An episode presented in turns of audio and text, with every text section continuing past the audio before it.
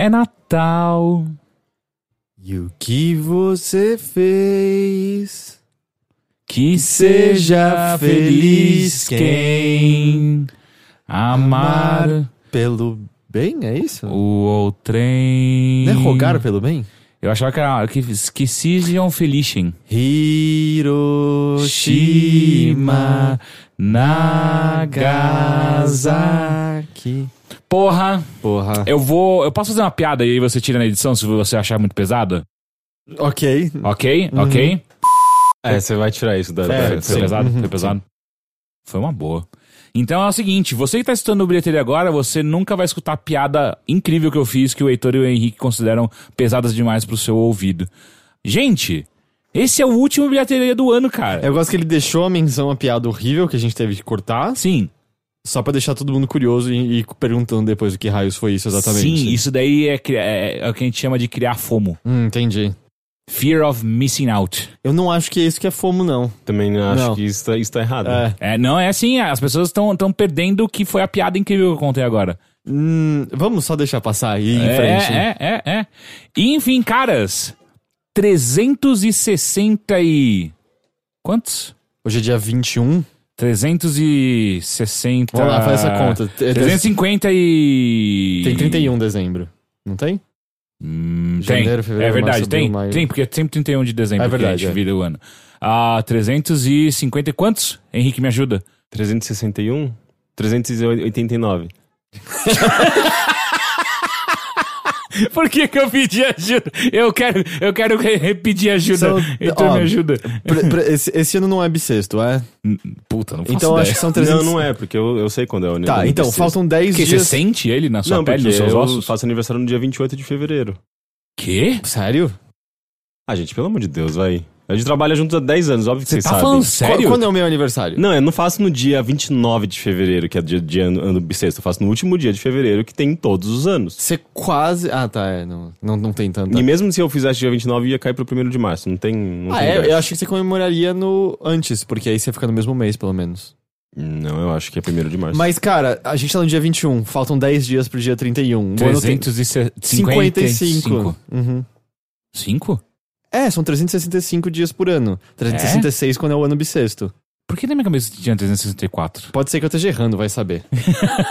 Enfim, esse é o último bilheteria do ano e neste bilheteria especial nós iremos listar cinco coisas que achamos incríveis em cultura durante o ano. Cinco individualmente. Né? Individualmente, sim, não, não vai ter uma lista do Overloader de discussão mesmo, porque cada um tem gostos muito pessoais, onde a gente não compartilha necessariamente o que a gente escutou, assistiu, viu. É só porque acabou o ano, a ideia então é dar uma ressaltada em coisas que a gente achou muito legais. E- É. E, aí, E- quem sabe se você não viu essas coisas ainda, Exato, consumiu. fica uma lista pra você aí pra fechar esse ano, esses últimos 10 dias, praticamente, não, praticamente não. Esses últimos 10 dias de ano, você ainda consegue, sei lá, ter alguma coisa pra você fazer até lá.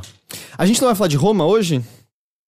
Ah, não sei se foi uma, se foi top 5 de coisas que vocês assistiram esse Tá, ano, a gente tá vai falar de minha Roma. lista. Ó, então, a Ah, então vai- pronto, é a deixa pra gente falar Ah, de já, Roma. vocês vão poder falar de Roma, veja bem. Gente, então tá bom, vamos, vamos começar direto daí. Henrique, você, fala de Roma pra mim. Ué, mas já assim, rápido? É, direto. Eu nem eu não posso nem começar pelo quinto Você pode... item da minha ah, lista. Você colocou em, em- em ordem decrescente? É, na verdade coloquei, mas na verdade ela não faz sentido, porque, porque tem coisas de diferentes mídias. Ah, tudo bem, mas às vezes você pode gostar de uma coisa mais É, do por que exemplo, outra. teatro perde de cinema sempre. Sim. Aliás, eu diria de qualquer coisa, mas enfim. Nossa, que coisa horrível. Eu, inclusive, teve uma vez que eu vi um, um vídeo de um, de um canal, que eu não vou mencionar o canal e nem a pessoa, mas era Ô, um louco, vídeo bicho. justamente eh, falando como o cinema era muito melhor que o teatro. Eu quero nomes. Meu, foi uma das coisas mais estúpidas que eu já, Eu quero já- nomes. que eu já ouvi na internet. Fala pra mim. Não, não vou falar. óbvio. Por que A não? pessoa vai ficar. A gente vai criar inimizades na internet. Mas, Mas é ótimo, é, é- inimizades é- é- são combustível da internet. eu fiquei chocante com tamanha ignorância. Ficou chocante, não Eu chocado. Chocante com o tamanho, exatamente. É, porque é um estado eterno. Mas não, não tem teatro na minha lista. Não Tan, tem. tan, tan. Na minha tem, tem. Eu botei seis teatros na minha lista. Seis? Seis. É, até porque, é, mesmo que eu comentasse de alguma coisa, seria difícil pra pessoa poder assistir, né? Teatro Muito tem... deve ter saído já de cartaz É, também. exatamente. Acontece, acontece isso. Na verdade, eu tenho umas menções hon- honrosas, mas eu falo depois. Eu queria começar com Wild Wild Country. Foi esse ah, ano? foi esse ano. Porra, Que deve- coisa. deveria estar na minha É lista. do começo do ano, acho que de fevereiro, março, mais ou menos. Na É, minha cabeça já tinha sido ano passado. Que eu acho que é um dos meus documentários favoritos, né? Maravilhoso como eles se constroem a partir de fitas VHS, de, eh, de gravações eh, de, de um momento específico ali nos anos 70 nos Estados Unidos. 70 ou 60? Foi anos 70. Anos É, 70. co- a história começa no, no finalzinho dos anos 60 e segue por todos os anos 70. Sim, que é justamente do, do Osho, né? Que, que é uma, uma figura, um líder religioso que vai para os Estados Unidos e começa a montar eh, numa cidadezinha do interior, de pouquíssimos habitantes, eh, começa a montar meio que uma. Quase que uma nova cidade em cima da cidade. E levando para lá os seguidores dele e formando uma comunidade sustentável e que a priori tem coisas muito legais, né? Tipo, porra, um, um pessoal meio com uma perspectiva meio de vanguarda para aquela época, né? Pensando em questões de, de meio ambiente, mesmo de, de, eh, relações sociais e tudo mais. Você fica com um pé atrás por conta do contexto, mas tem atitudes deles que você olha e fala, hã. Parece um eu- negócio. Eu, eu concordo A até ideia, com a Parece um ideia aí futuro tá boa. brilhante, é, né? é, é. Não tem como dar errado. Exato. E daí dá, dá muito errado. Dá muito, Muito, errado. literalmente guerra química, né? É, coisas como guerra química, tipo, at- é, atos ilícitos para tentar manipular as eleições, eu acho que de, de onde que é mesmo? É, de... da, é da cidade. Da, é, da cidade vizinha, se não me engano. Que é pra eles terem. Não, primeiro foi as eleições da cidade. Não foi Pra- do estado? primeiro as eleições da cidade que eles conseguem ma ma maioria dentro do conselho da cidade pra eles poderem colocar finalmente o nome da cidade que você ensinou. É, nome. ocupar a cidade, Qual é o basicamente. nome da cidade né? mesmo? Eu não lembro. É, Wild, Wild City. Isso. É, eles conseguem maioria no conselho e aí isso começa a se tornar uma, uma treta e aí eles começam a pensar em nível estadual, não é? Uhum. E é onde viram o, o governo dos Estados Unidos começa tipo, ah, aí não, isso, é um pro- isso é um problema. É. Sim, é, e a coisa começa a sair do controle e vira, se torna um, um documentário. é, ele, ele é incrível do começo ao fim, na verdade, mas nesse, nesse miolo, quando ah, o conflito começa a surgir a- a- entre os próprios membros ali da, daquela, daquele meio, né, daquela, da- daquele grupo, começa a ficar maravilhoso, assim, é cheio de intrigas e revelações e plot twists e... Cara, e que personagem é a Sheila, né? a Sheila é Que uma personagem brilhante. Eu amo aquela mulher. Eu assim, gosto tipo, que de- a gente chama ela de personagem. Ela é uma mulher de verdade. Porque é quase impossível de acreditar que ela era real. Pois é, e é muito impressionante, né? Ao mesmo tempo que ela parece. Ela é muito inteligente, ela é muito. É, Ardilosa. É, é, sim, ardilosa e é mais carismática, e ela tem, tipo, essas, essas características conflitantes, e, tipo, ao mesmo tempo que você ama ela, você odeia ela. Ela é, tipo, uma vilã perfeita. E ela se sabe? apresenta muito como subalterna do Osho e, e tem um certo momento que começa a parecer que ela tem mais influência do que ele, ou ela comanda muito Assim, mais t- do que ele. Cara, tanto que eu acho que se a gente colocar em termos de porcentagem do documentário, acho que 70, 70 80% é, ela. sobre ela Ah, sim. mais do que o É, Osho. O Osho, ele é muito é, é, isolado, né? É? Es- é, excluso, assim. E, e aquilo a gente chegou até a falar, porque o, o, inter- o- o- o, vamos dizer, o viés do documentário é que é do ponto de vista das pessoas que estavam lá. Ele tem a sua crítica, ele tá criticando, né, o que foi criado. Aliás, eu não sei como alguém pode aprender sobre o que aconteceu ali e não criticar profundamente. As próprias pessoas, né, algumas delas são bem críticas Uhum. ao movimento, né, que fizeram parte do movimento passado e hoje tem uma visão é, a- distante da- de- do, do que aconteceu ali, então consegue refletir de alguma forma. Mas o interessante é ser do ponto de vista delas. Com alguns, é um dos caras, um dos yuppies que acaba virando, acho que um advogado do negócio todo. É, é o que fica mais tempo próximo, né? É, o Ele- que se torna prefeito. É, exato. Ele é um cara que tem uma visão conflitante ainda, né? Porque ele vê a merda que foi, mas ele sente uma espécie de saudade. Pode ser que eu esteja lembrando da pessoa Não, não, errada. não, não, é perfeito. Não, é esse cara É mesmo. esse cara mesmo? É, ele chora durante as entrevistas, apontando a saudade que ele tem, como ele queria voltar. Inclusive, ele mora atualmente recluso, né? Ele tá escrevendo, acho que mais um livro, pelo menos enquanto eles gravavam esse, esse documentário. Ele tava escrevendo um novo livro sobre o que. Da, da visão dele, o que aconteceu dentro da, da cidade. Eu não lembro a porra do nome da cidade. Wild Wild Town. Não, não é. É, Mas é tipo, é um documentário maravilhoso. Assim, a edição dele é incrível. A maneira como é, conseguiram é, captar esse material e editar, assim, tipo, num sentido de investigar todo esse material, que provavelmente são centenas e centenas de horas de gravação, e selecionar o- os pontos corretos para contar uma narrativa, contar uma história tão bem contada e tão bem editada, com montagens maravilhosas, sabe? A maneira como a música entra, a maneira como a história é contada em, ju- juntamente com essa edição, esses elementos audiovisuais, é tudo muito bonito, assim, é muito impressionante, sabe? Tipo, é um, acho que é, tem, tem momentos ali que, que eu ficava, não sei assim, tipo, ele constrói suspense, ele constrói emoção, ele constrói coisas muito, muito elaboradas, assim, que normalmente a gente vê mais no cinema, sabe? Tipo, na, em ficção, sabe?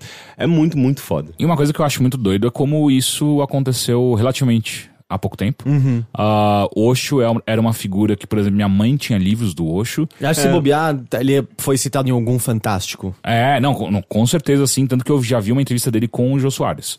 Sim, é, Então, aqui no Brasil, é, é, Até eu sei hoje- de histórias que, de pessoas também que, que foram para os Estados Unidos, para essa comunidade. É, a mãe de uma amiga minha participava de, de reuniões locais aqui em São Paulo. É, foi um, um, um, um, um movimento muito grande né, naquela E época. até né? hoje, né? Existe o Centro Osho no Brasil, tem. Ah, é? no, Bra- acho que é no Rio de Janeiro que fica.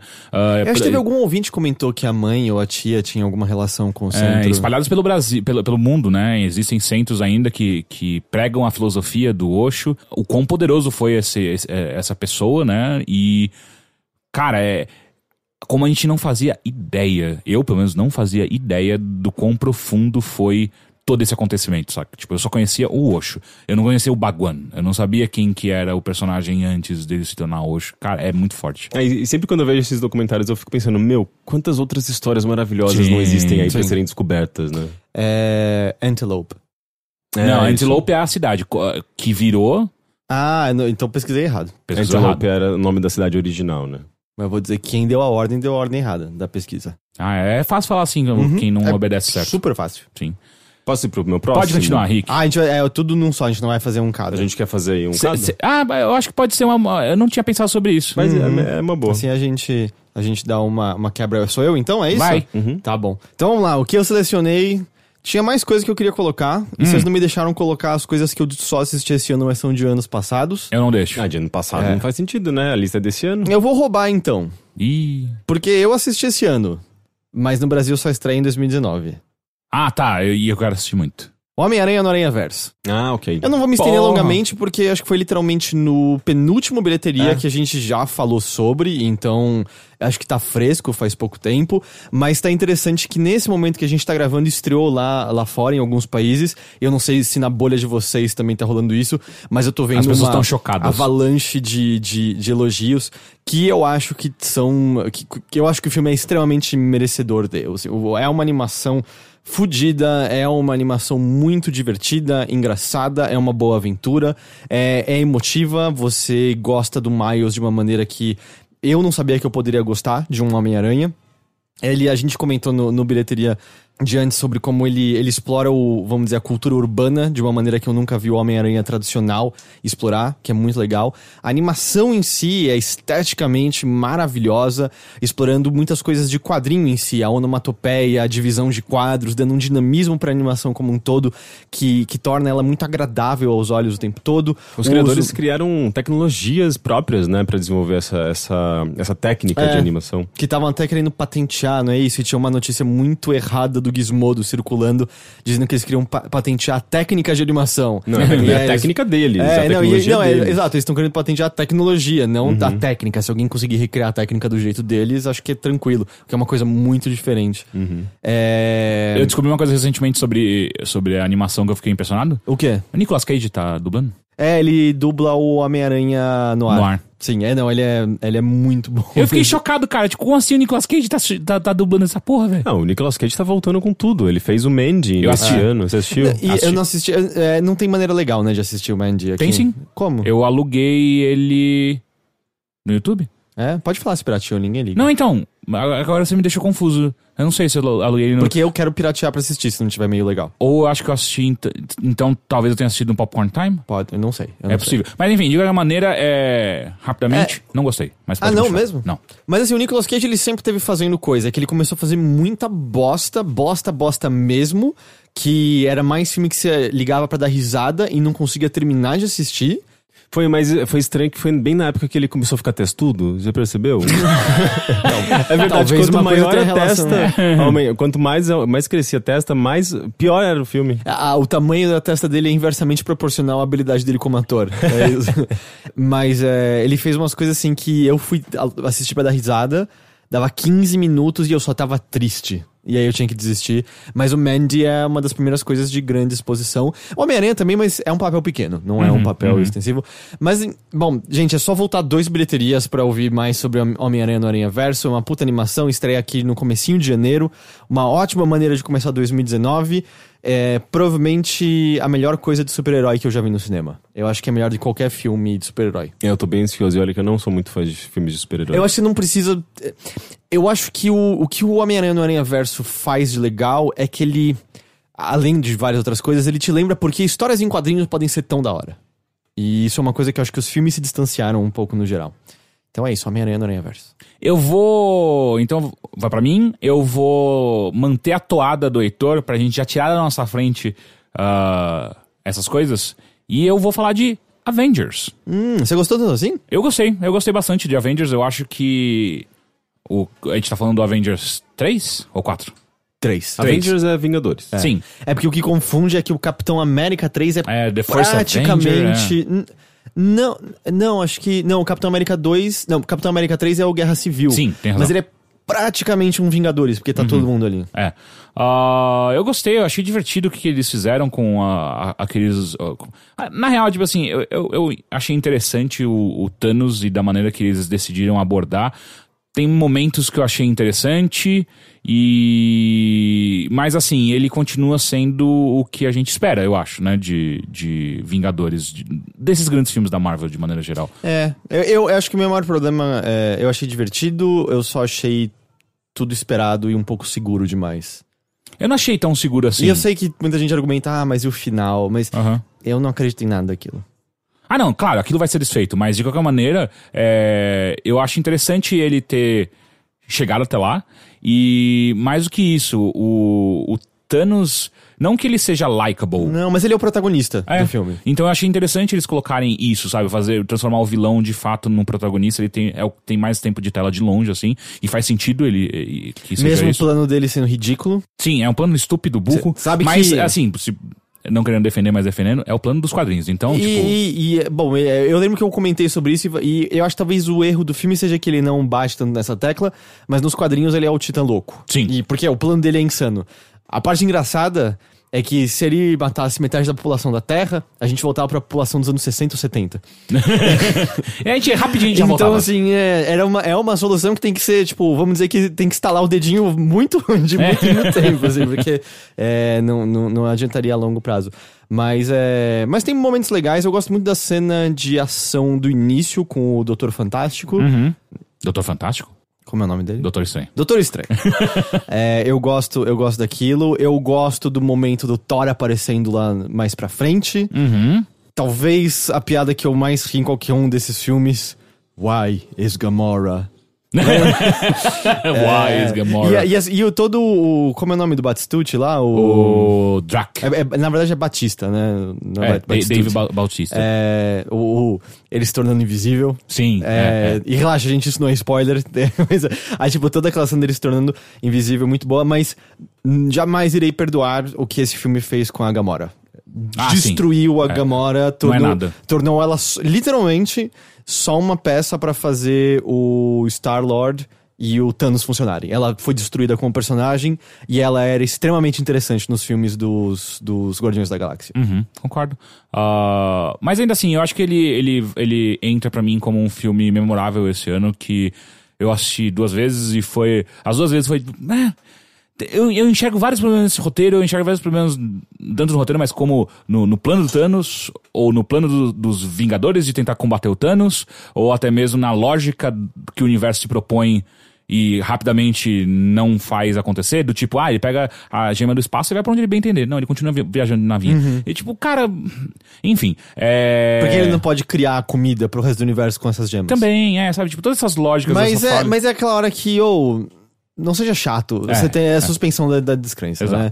E, e eu acho que também existe aplauso a ser tido pro filme ser coerente e não ser. e, e ter um bom ritmo dado a quantidade de personagem que tem nele. Sim, é, sim. Eles fizeram muito bem de dividir em vários núcleos, uhum. mas, cara, é muito personagem e você não esquece deles. Você tem noção de onde todos estão, o que eles estão fazendo. Isso definitivamente não era um roteiro fácil de ser escrito e eles conseguiram. É impressionante, de fato. Enfim, uh, Vingadores 3 está na minha lista. É Guerra Infinita, acho que o nome. Guerra Infinita. Vamos para Henrique, voltamos para você. Full Circle. Tá, é, meu próximo, minha próxima, meu próximo item da lista é Negro Swan do Blood Orange, o álbum novo do Blood Orange, que é, é um é um músico, não quero dizer experimental, mas ele pega hip hop uh, e Uh, alguns gêneros mais antigos, mas sempre muito focado em black music uh, e explora isso de uma maneira muito particular e muito autoral. E ele lançou nesse ano o Negro Swan, que é esse álbum. Uh, é, um, álbum que, inclusive, meio que dá continuidade a esses últimos trabalhos dele, pegando uma coisa meio. é meio pop, meio soul, meio, uh, meio funk. Uh, então é, é, um álbum gostoso de ouvir, ele é, ele é macio. Uh, e, e, e, eu acho que ele faz uma coisa muito importante nesse álbum, que é explorar a, a, a negritude dele num contexto de de, de, segurança, sabe? Tipo, é meio que uh, ele não. Ele, eu acho que ele fez isso nos outros, nos outros álbuns, que é mostrar um, a violência que os videogames. Os videogames. Ó, da onde olha, surgiu isso? É, ai, ai, ai. Rolou, rolou, um momento muito genuíno aí de ninguém vai pensar nas criancinhas. Não, é porque, tipo, eu acho que eu falo tão, tão frequentemente violência dos videogames que saiu sozinho. A violência. Uh, policial? Pelas quais os negros passam por conta de polícia e outras coisas. Uh, e esse álbum, eu acho que ele. Eu acho que isso tá presente. Tanto é que você ouve sirenes em, algum, em alguns momentos, sabe? Tipo, na música, assim, do nada tem uma sirene de fundo. Uh, ele meio que remete, ele puxa um pouco essa coisa da, da violência, e sempre explorando muito o ambiente urbano. Ele é de Nova York, eu acho que. Uh, a, a, temática urbana, né? Tipo, e essa ambientação urbana sempre está presente nas músicas dele.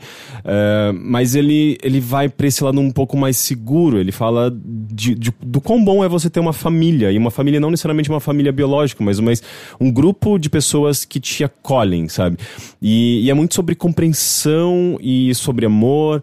Uh, e as músicas são sempre intercaladas pela Janet, alguma coisa, não lembro o nome dela, mas é uma das, das mulheres trans mais uh, conhecidas e poderosas dos Estados Unidos, assim, ela já escreveu livros, ela já apresentou programas de TV, ela é uma personalidade forte. E ela falando sobre como ela uh, gerava, ela, ela incomodava e como ela enfim, assim, tipo, questões muito. De, que eu acho que todo mundo que é minoria passa e pensa, sabe? E tudo isso vai intercalando esse álbum com, com essas músicas que são muito gostosas, né? Tipo, pega, puxa é, esses diferentes gêneros que, que, que, remetem um pouco ao passado, remetem também à música negra, mas faz isso de uma maneira meio. não só repetindo o que a gente conhece, mas tentando chegar num outro lugar, sabe? Chegar num, num, num tipo de pop diferente. Uh, e eu acho que esse álbum é muito gostoso e é muito bonito, e eu acho que ele, ele tem essa camada de reflexão, sabe? Eu acho que é um álbum bem importante. Ele tá sendo destacado bastante também, eu acho, nas listas de melhores do ano de diferentes veículos. É um álbum excelente. Tá, outra coisa que então eu vou destacar aqui: Príncipe Dragão. Puta, eu esqueci de colocar na Ei, minha, eu tô aqui, eu tô porra! aqui pra isso, cara. Caralho! Foi esse ano, né, que saiu a primeira temporada de Pô, vocês Príncipe dois Dragão. lembraram de duas coisas que eu deveria ter colocado na minha lista. Sim, mas é bom, porque isso- é assim que funciona. Você Uhum, tem tudo uhum, que você queria uhum, falar, uhum. mas sem você gastar espaço na sua lista. A gente devia ter visto se a gente não tinha sem querer copiado um do outro, né? Porque aí é uma coisa a menos que a gente tá citando nesse Pois podcast. é, tem razão. Mas é. Porra, o Príncipe Dragão, que desenho animado divertido, cara. que desenho Caralho, animado quão legal. gostoso é aquela porra aquele desenho, cara. Aí Teve a primeira temporada, é, eu tô muito intrigado e animado com todo mundo que eles construíram ali. Com a maneira que você vai aprendendo um pouco mais sobre as diferentes partes. Segue um certo caminho que, que você já espera, né? Que é você ver ah, duas facções eh, conflitantes e ver que, cara, nenhuma é santa e nenhuma é monstruosa. Cada uma delas tem defeitos e qualidades, e é os protagonistas não coincidentemente jovens e e, consequentemente, menos munidos de preconceitos do que as pessoas velhas, se, se encontrando e aprendendo mais sobre o outro e vendo que, ah, eu não sabia nada sobre você, na verdade, e você não é monstruoso, você é, é uma pessoa como eu.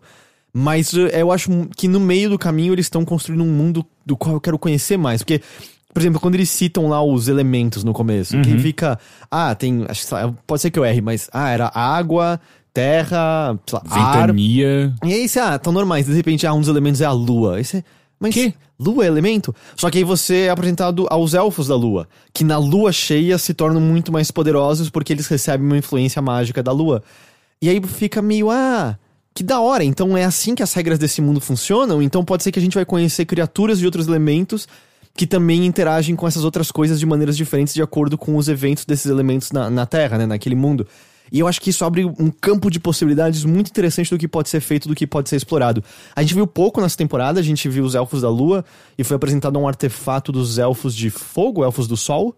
E também é um outro artefato ah, de tempestade. Ah, é. Que essa é outra coisa legal, né? Sobre ah, como lançar magias. Você Aham. precisa ter o elemento enclausurado, é como se fosse um catalisador.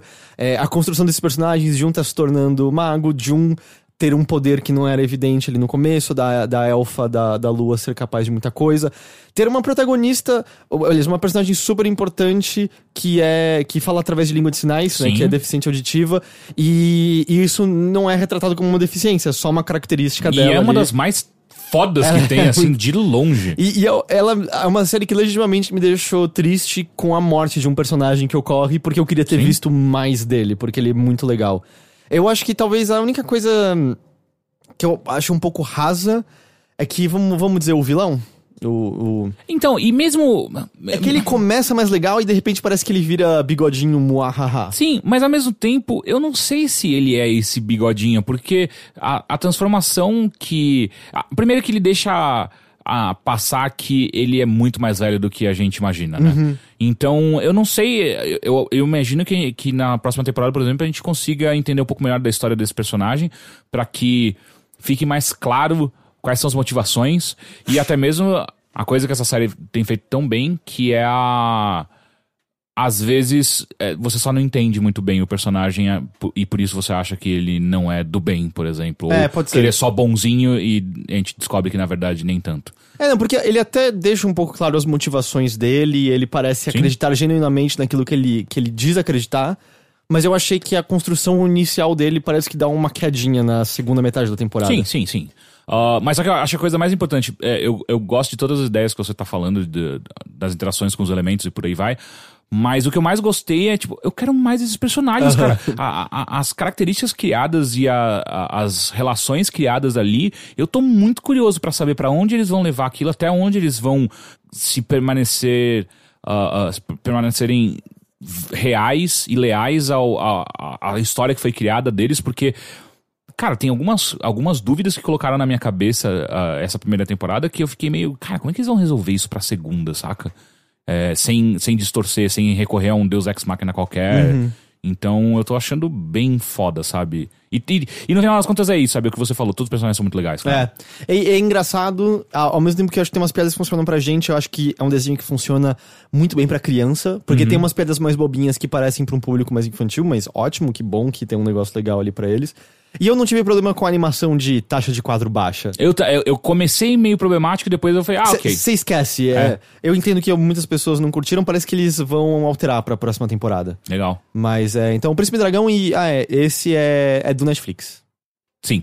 Da Netflix. É da Netflix. É moça. É moça. É, inclusive é dos criadores e, ou das criadoras de. De Avatar, eu não sei Avatar. se é literalmente os criadores ou pelo menos Não era era do produtor? produtor. É, Eu nunca sei exatamente o que, que esses cargos querem dizer exatamente, mas é, tem, é da, vamos dizer, da mesma... Tem pessoas de Avatar é, desenvolvendo. É da mesma genealogia. Entendi. Então vão pra mim.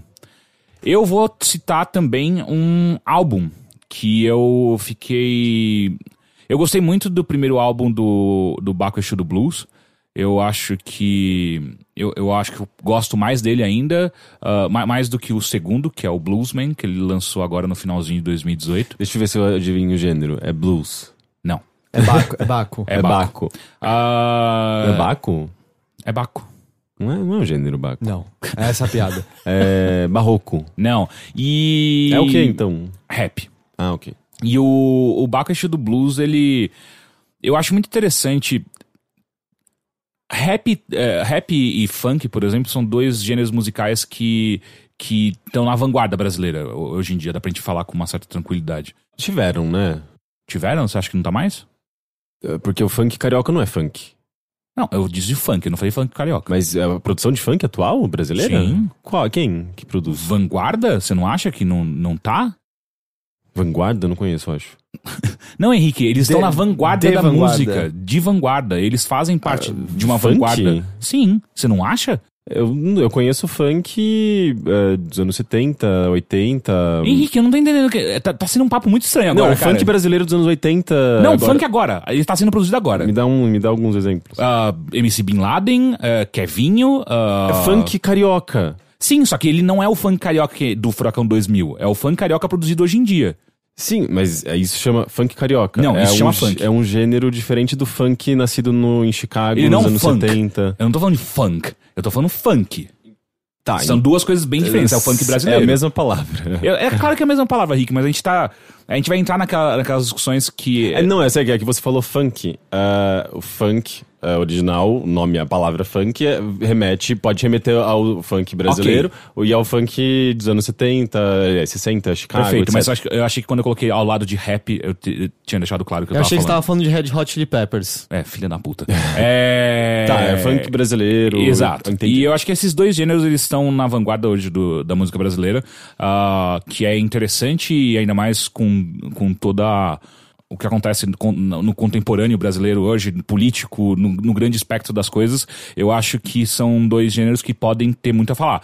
Não que sempre falam, ainda mais o funk em, em- em específico, mas eles representam uma parcela da população que, de maneira geral, é considerada com menos cultura, é, não tem voz na- no- no- nos meios de mídia tradicionais, e esses dois gêneros eu sinto que coloca eles à frente. E o, e o, e o Baco, ele aparece como um expoente, um expoente, um expoente muito mais forte eh, dentro do, do gênero no- do rap, rap, hip hop. E, só que ele traz um frescor, eu sinto, pro, pro rap que a gente tá acostumado, que ele ainda tem letras extremamente contundentes e interessantes, mas ele também fala muito de amor, uma coisa que o rap tradicionalmente brasileiro não era muito próximo de. E de amor, de sexo, de sexualidade, ele bate muito nessas teclas e eu acho eh, que é de uma maneira eh, brilhante, sabe? Com misturas de ritmos, gêneros, enfim, é, escutem Esu, que é o álbum de 2000. Eu ia perguntar isso, qual, o- qual é o nome do álbum que você tá falando? Então, o, o anterior é o Esu e o atual é o Bluesman. Bluesman. É, o Bluesman, ele foi lançado agora no finalzinho do, do ano e ele é um, aquele tipo de álbum que a primeira ouvida talvez não seja o álbum incrível. E aí você continua escutando, você escuta mais uma vez, mais uma segunda vez, e, e você começa a, a- Eu, pelo menos, né? Eu comecei a absorver melhor o que tava ali. e Eu acho hoje em dia, caralho, esse é o álbum do ano pra mim, saca? Ele é muito, muito bom. Eu acho que os melhores álbuns são difíceis de se ouvir da primeira vez, né? Porque eu acho que há álbuns que saem eh, do, do, do, do lugar comum e que apresentam alguma coisa nova e. E eles são estranhos inicialmente, né? Eles tiram, eles tiram você do, daquela zona de conforto que é a música pop, a, eh, eh, e, sei lá, aquilo que toca na- na- no rádio, aquilo que toca, sei lá, na série de TV, enfim, as coisas mais, eh, mais populares. Pasteurizadas. Vocês têm uma, uma coisa, pelo menos comigo, é comum que normalmente a, a minha música favorita inicialmente de um álbum é uma das que eu menos gosto depois de ouvir o álbum várias vezes. Talvez sim, é, é porque é, você acaba sendo mais fácil, mais palatável, é, né? E aí tem- sempre tem umas que é essa. Hum, não acho que eu gostei dessa. E de repente vira favorita. Sim, é. Eu vou até. Pra mim, essa é a minha seleção, né? É o Bluesman do, do Baco. E é por conta de- dessas características que eu apontei. E eu acho muito foda como ele evoca muito do que o, o, o Childish Gambino fez em 2018, que com This is America foi incrível. E aí saiu o Summer Pack na, quase na rabeira dele, que é o single, tem acho que três ou quatro músicas. Uh, que é muito bom também, é incrível. E aparentemente o, o Childish Gambino acabou de existir. Não existe mais. É, ele falou que. que, que ele... E te- teve todo o lance de que a This is America foi acusada de plágio. Não, na verdade, assim, é. Mais ou menos. Algumas pessoas acusaram de plágio, e aí quem fez a música que teria sido plagiada por. Já foi a público falar assim, cara, na boa. O que importa é a mensagem. É, ele falou, cara, se o cara é, usou minha música como inspiração é, e criou uma coisa tão forte e poderosa como essa, eu tô muito de boa com isso tal. Isso na música também é muito recorrente, né? Porque música é muito sobre. Eh, especialmente no hip hop, música eletrônica, música pop, é muito sobre remix, sabe? É muito. eh, você usa sample, às vezes você acaba se inspirando em, em, em uma batida, em uma melodia. E, e, e- você constrói em cima daquilo, né? E é muito comum, assim, nesse ano, por exemplo, a gente teve a briga da, da Zilia Banks com a RuPaul, né? Tipo, que a RuPaul fez, lançou um- uma música que usava, acho que uma batida, um sample de Azealia Banks, e tipo, não foi nenhum, nenhum, ninguém chegou a nenhum acordo, assim, tipo, ah, eu posso usar? Não, já botaram lá, sabe? É, é, é. Então, é, é muito comum esse, esse tipo de treta na música, porque música é muito.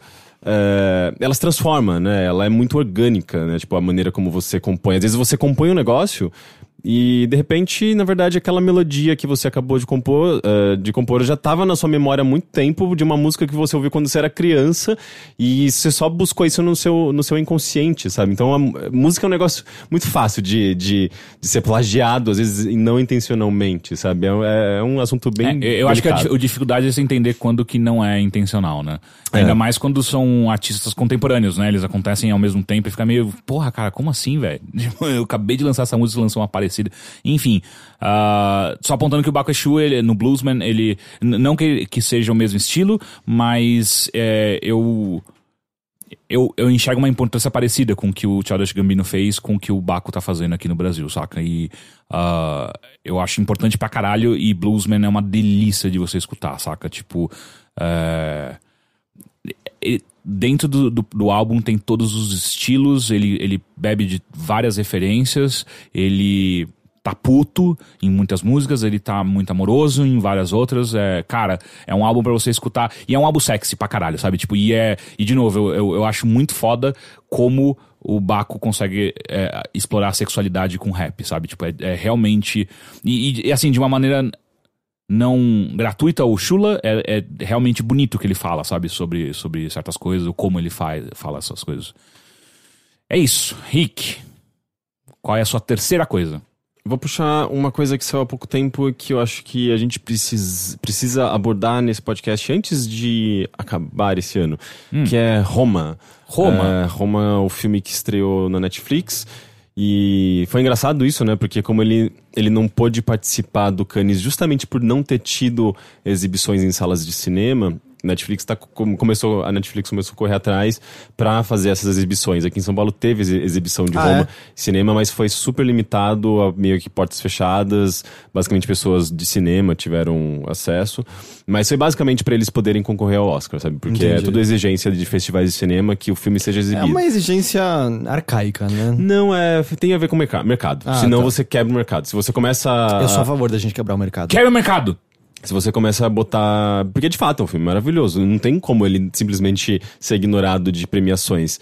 É, então você a gente tá gerando num, tá chegando num ponto bem curioso, assim, que a gente tá vendo filmes maravilhosos saindo direto pra, pra TV, streaming, no caso, né? E. Aniquilação é outro exemplo disso, né? Que ele Aniquilação. teve também é, presença em cinema limitada pra poder estar poder em- concorrer a premiações. Sim, é bem curioso isso. Mas enfim, tem a ver com o mercado, né? E. Meu Deus, que filme lindo! Esse Vamos, filme é- é do. Quaron, né? É, do Quaron, o que, que, que Eu ia fala? falar justamente isso. Vamos Vamos começar falar, do começo do Ah, sim, ele é. sim. É, é, Roma é um filme, é um novo filme do Alfonso Cuarón, que fez Gravidade, que fez é, Sua Mãe também, que fez Harry Potter e o Prisioneiro de Azkaban, Fez o É, Children of Men. Children of Men, que aqui no Brasil se chama... É, Cidade dos Homens? Não. Não, não é. É, put- É, é, Esqueci, esqueci o nome. filme. Enfim, é, ele Deixa eu, basicamente... deixa eu procurar aqui como é em português. Ele tem poucos filmes na filmografia dele, é, tem alguns uns intervalos grandes entre cada filme que ele faz, mas eu acho que todos os filmes dele são muito impressionantes, né? Ele tem uma filmografia muito invejável. E Roma é, sem sombra de dúvidas, a, a obra-prima dele, sabe? Tipo, é, é um filme. é- é- é- eu acho que é um, é um dos filmes mais bonitos que eu já assisti no cinema. É, Filhos da Esperança. Filhos da Esperança, E exatamente. ele fez também A é, Princesinha. É, Paris Je t'aime, É, é, ele fez um curta no Paris Tam. A Little Princess, que é o Princesinha. A Princesa- Ah, aqui no Brasil ficou Paris Eu Te Amo, tá? É, Paris eu te Ah, amo. tá. É que não tem em português aqui na Wiki. É, na é. wiki.com.br. Mas Tá. é, e também tem Great Expectations, que eu imagino que seja a adaptação do livro. É, isso eu não assisti. E Roma é um, eu acho que é um filme. Deixa, eu- como que a gente consegue descrever? É um filme, é difícil de ser, de ser descrito porque ele é um filme muito, é, muito autoral, assim, é muito. A curiosidade dele é que ele. Ele é e não é biográfico. porque Ele é semi-autobiográfico, É, ele é né? baseado nas memórias de infância do Cuarón sobre o crescimento dele nesse bairro do México que era Chamado o Roma. que era um bairro de classe alta, de mansões, mas na época que o filme se passa, ele é já quando a classe média mais tá, tá habitando ali. Só que, apesar de ser baseado nas memórias, a- apesar de ser baseado na vida dele, pelo que eu entendo e pelo que você sente com o filme, é.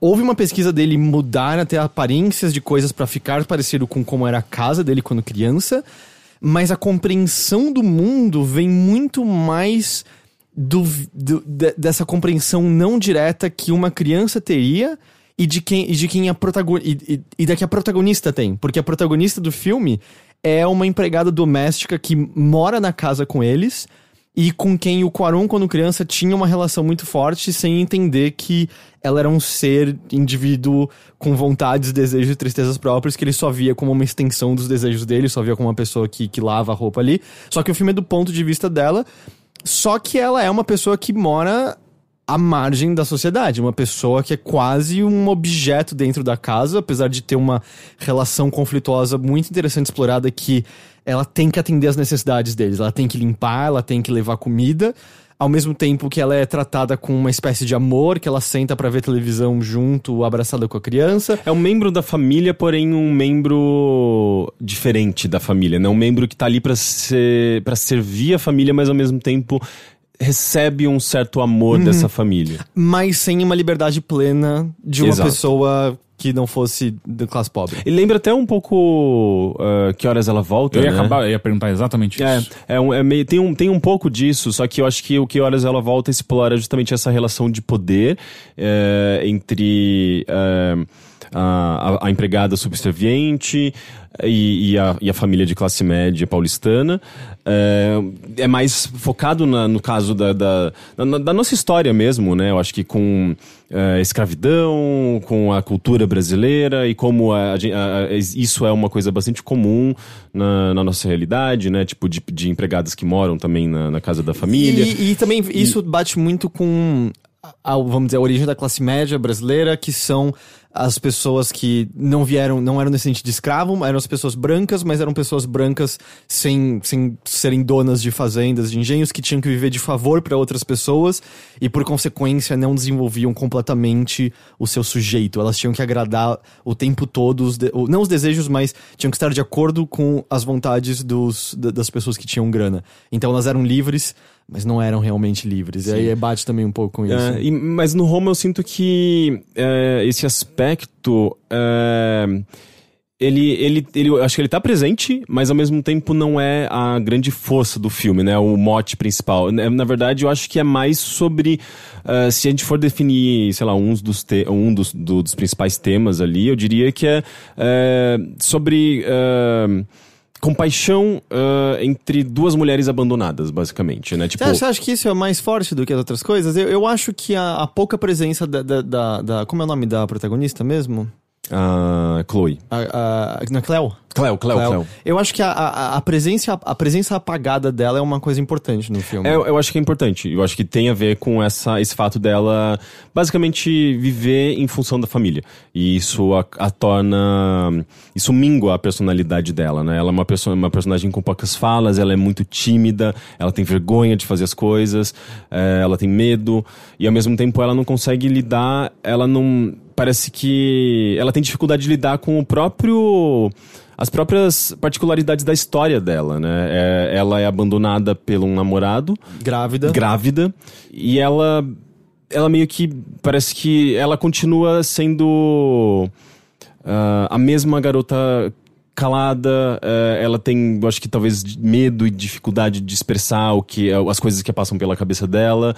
E, mas eu, eu acho que essa questão da compaixão aparece muito forte, porque a família nunca nega um, qualquer forma de acolhimento é. e apoio a ela. Quando, quando ela fala pra patroa que ela tá grávida, você muito espera o que é normal de filmes de meu Deus, como você fez isso, vai embora daqui. E a reação dela, não, vamos junto pra um ginecologista, então. Uhum. Elas vão junto, eventualmente, comprar um bercinho pro futuro bebê. E, paralelamente, a, a, a, mulher, ela também tá sendo abandonada pelo marido. Uhum. Então, são, uh, são duas mulheres em situações muito diferentes uh, de poder e que estão vivendo a mesma situação, basicamente, com algumas, algumas diferenças mas elas, elas acabam se entendendo muito bem por conta de, desse do fato de serem duas mulheres abandonadas por homens, sabe? Tipo, é, de certa forma, é, ambas sofrem, uh, talvez a, tipo, a Cleo é a que mais sofre nesse sentido em termos de poder, ela tá abaixo de todas as uh, o, o Uh, os, as castas, digamos assim, mas a, a, a, a, patroa, ela também acaba sentindo isso porque ela,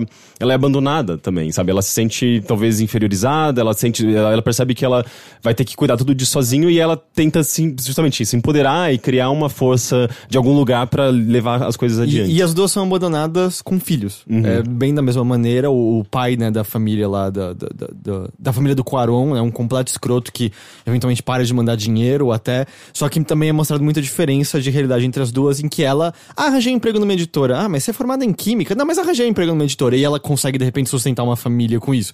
Enquanto para Cleo, não é essa a realidade de, de maneira nenhuma. É muito diferente. Só que o que também é muito interessante, que é porque que é do ponto de vista da Cleo e, e, e faz sentido ser das memórias de uma criança, é que se passa no México em 1970 para 1971. E você tem a noção de que as pessoas com quem aquela família tá entrando em contato não são de, de, vamos dizer, o Rick usou a palavra casta, eu acho que faz sentido, porque eles vão pra uma festa de ano novo e tá uma galera brincando com diferentes pistolas americanas, atirando ao alvo, não dando a mínima para uma espécie de quase incêndio, é, incêndio que tá acontecendo ali não, naquele eles lugar. Não, eles, eles abandonam a festa deles por conta do incêndio. Mas tem umas pessoas que só ficam para longe, as crianças vão apagar umas coisinhas, um cara bêbado vestido de sei lá que porra é aquele negócio andando no meio. Parece que eram muito mais empregados locais que estavam preocupados. Não, acho que a família, a, a família Mas... vai. Inclusive, isso, esse esse, essa cena é uma das cenas, é uma daquelas muitas cenas muito bonitas e que ele é cheio desses elementos que surgem do nada e que, que quebram suas expectativas e, e injetam quase que uma surrealidade, sabe? Tem muitos momentos completamente surreais, assim, que você fala, da onde veio isso? É. Por que que, de repente, tem, tipo, 100 pessoas fazendo Kung Fu na minha frente? Ah, não, mas isso tem a ver com a história do México. Ah, é? é já, já, entro nisso, mas é, ainda assim é muito estranho, né, é, quando isso é, acontece. E é, e é lindo, né? A, a cena do, do, tiroteio, por exemplo, é um plano sequência em que você tá no meio de uma natureza linda, olhando, acho que, eu não lembro se o sol tá aparecendo, mas tem água ao longe, e ele vai caminhando pra esquerda, que é da direção que as, as pessoas estão andando, para chegar num piquenique que tá cheio de pessoas de pistola na mão atirando, e você fica meio assim... Hum, qual a classe social dessas pessoas, o que, que, elas acreditam, quanto que elas em si não estão oprimindo pessoas como a Cleo, porque você fica meio dúbio das crenças do que eles estão provocando. A cena do incêndio também é muito interessante porque é no meio do Natal. E você tá cheio de luzinhas de Natal pela, pelo ambiente. E aí você vê um brilho maior vindo do fogo e algumas fagulhas. E você fica, ah, luzinhas de Natal. Até, e elas vão crescendo, crescendo até que se toca. Ah, não, isso é um incêndio, na real. Uhum. e se mistura com, com, com as luzes de Natal, é. Eu acho que a mesma coisa. Tem uma coisa de fumaça que da fumaça de alguma coisa, de uma comida sendo feita, troca pra fumaça, acho que das armas de fogo. Eu não lembro, alguma Sim, coisa é, assim. ele é cheio de metáforas, né? É, tem tem muitos, muitos elementos que aparecem que, que são subjetivos, assim. É meio que deixando em aberto pra você interpretar. O avião, por exemplo. É, o, É. avi- o avião, ele tá sempre aparecendo na- em cenas e às vezes de- em contextos diferentes. E você fica, mano, de novo esse avião? A cena de abertura é com o avião, Exato. ele fecha com o avião, e tem a ver com o fato de que tinha um aeroporto muito próximo ali da cidade avião era visto no ar o tempo todo, mas também representa muito a ebulição pela qual né, a cidade está passando. Porque o que acontece em 71 no México, né, rola o massacre de Corpus Christi, que é retratado no filme, que foi um protesto comandado por estudantes. Se eu não estou enganado, eles desejavam a libertação de presos políticos. E eles são massacrados. 120 pessoas foram mortas nesse prote- protesto, com casos de al- algumas da. Do, nem parece que não, não foi exatamente a polícia, foi uma guerrilha, e isso liga com Kung Fu. É, literalmente perseguiram pessoas que foram, eh, foram hospitalizadas e foram pra dentro do hospital matar os estudantes que tinham protestado. Assim, é um lance absurdo. Nem foi o primeiro protesto desse tipo que aconteceu. Tinha um, acho que em 68 que tinha acontecido, mas esse acontece em 71. Só que você nunca tem noção que tá acontecendo isso através da Cleo. Ela não tá vendo o que tá acontecendo no mundo exatamente. De repente ela tá indo comprar uma coisa e rola esse massacre na rua. Ela vê uma pessoa ser morta na frente dela. Não é que você tá acompanhando o noticiário e vendo a ebulição disso. E o lance do Kung Fu é uma dessas coisas. Porque é o que acontece? Na história do México, é, o, o era o presidente, eu anotei aqui o nome pra não esquecer, Luiz Echeverria Álvarez. Era um cara autoritário. Foi um presidente autoritário que, pelo que eu entendo, foi eleito com um discurso populista de esquerda. é, tinha uma política nacionalista de nacionalizar, estatizar algumas coisas, mas ele entrou com um autoritarismo muito forte e, e começou a, a oprimir a população de, de pouco em pouco. E uma das coisas que é sabida é que havia uma guerrilha que trabalhava, vamos dizer, concomitante, treinada pela CIA, que era essa galera do Kung Fu. Porque nesse massacre de, de Corpus Christi, esses guerrilheiros. É, talvez guerrilha não seja a palavra certa, mas é a. Milícia. Milícia, isso, isso, milícia. Quando eles começaram batendo nas pessoas, eram com Kung Fu, era com bastões e tal.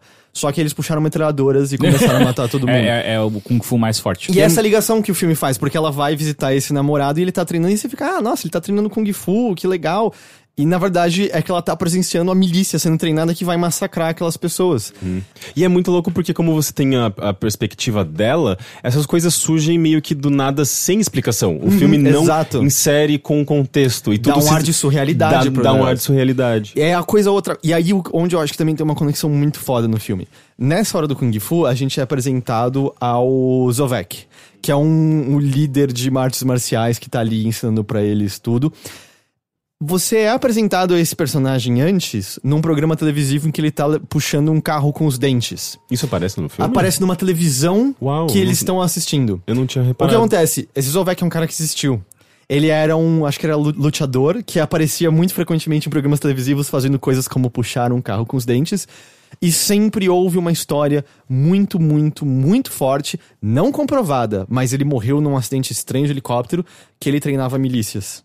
E ele aparece, e aí, tipo, no filme isso é tratado como fato, que ele é um dos caras que tá treinando a milícia sob tutela de governo, da CIA e coisas, coisas assim. Da hora. Então, só que é muito legal porque ela vai pegando tudo isso de viés. E a, a apreensão do mundo dela e, consequentemente, da criança é feita muito dessa maneira. Ela ama cinema.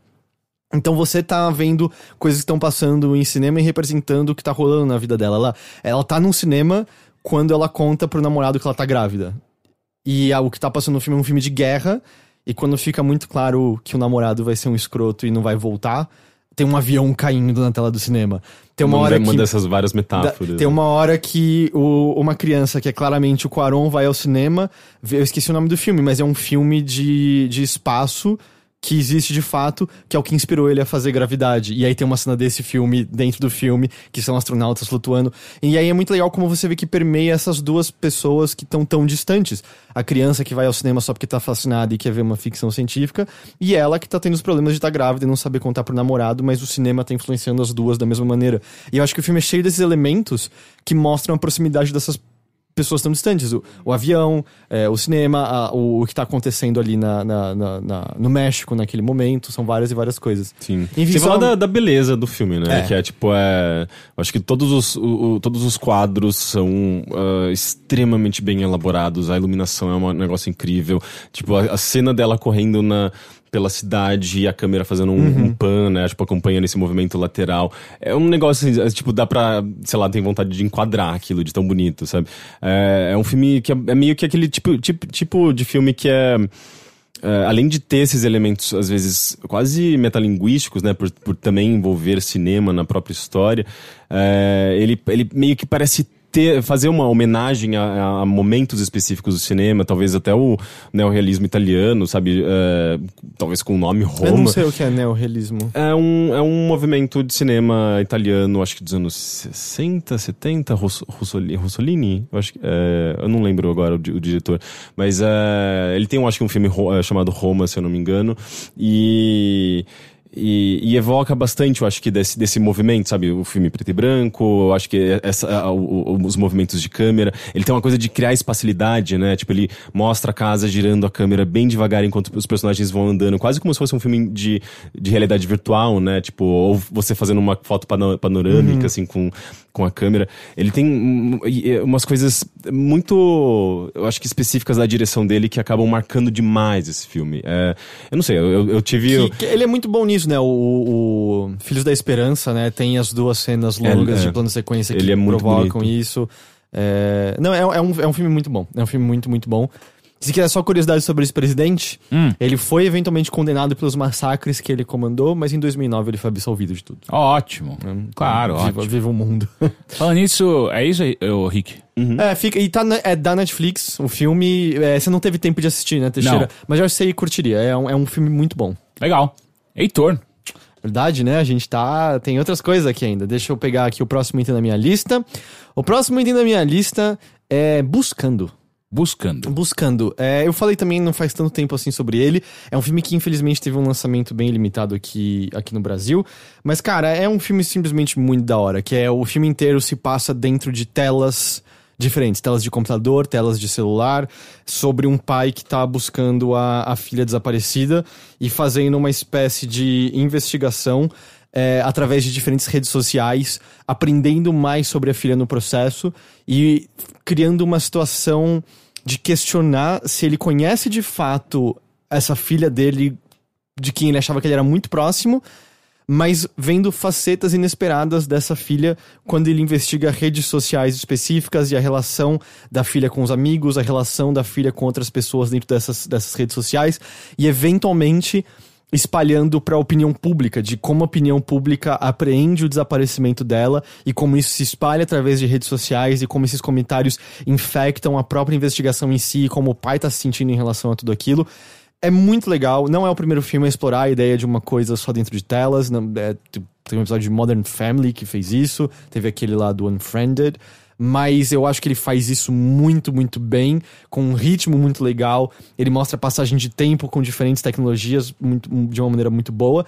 E eu acho que, mesmo que você dispa o filme de tudo isso, é um thriller muito bom. Você é levado a acreditar a cada uma das, em cada uma das evidências que o filme apresenta. Você, você, você é, é ludibriado o tempo todo pelas coisas que ele apresenta como fato e verdade a cada momento. Então, mesmo você despindo tudo isso só meio mistério de o que aconteceu com essa garota, ele já funciona muito, muito bem. Então, buscando, fica a dica. Animal. Vamos para a minha terceira coisa. E esse foi um filme que eu. é Aquele, o raro caso. Eu já sei qual é. Ah, é? É o Padre Armorth. Não. é o raro caso que eu assisto o trailer e falo: Hum, isso pode ser tão bom, mas vai ser tão ruim. E no final ele é muito bom. E Sonic. E a gente não Tem lançou potencial. o vídeo, tem potencial.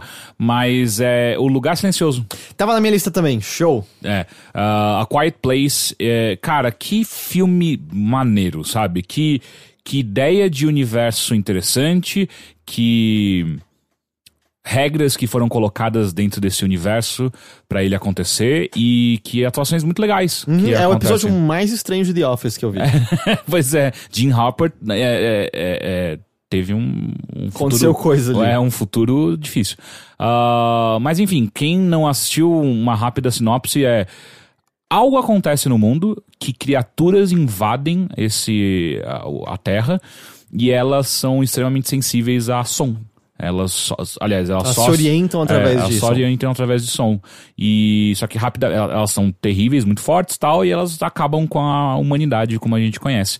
E a gente acompanha a história de uma família que sobrevive no ou tenta, pelo menos, no mais completo silêncio o tempo inteiro. Então, você vê como eles se adaptaram àquela nova realidade, onde eles colocam areia por Pra todos os lugares que eles andam pra não fazer barulho. O entretenimento tem que ser silencioso, a comunicação tem que ser Eles silenciosa. aprendem linguagem de sinais, obviamente que ajuda porque uma a, a, a filha, filha. mais velha ela é deficiente auditiva, ah, e aí no meio disso tudo coisas vão acontecendo que e, acho que dá pra falar É, o, grande, o grande foda é que a esposa tá grávida. Exato, é, E- esse é, é, é o principal ponto da trama, né? A esposa tá grávida e eles estão tentando se preparar pro, pro nascimento Uhum. dessa criança. E, tipo, cara, nascimentos são barulhentos. Sim. E o que, que a gente vai fazer? bebês são barulhentos. Exato.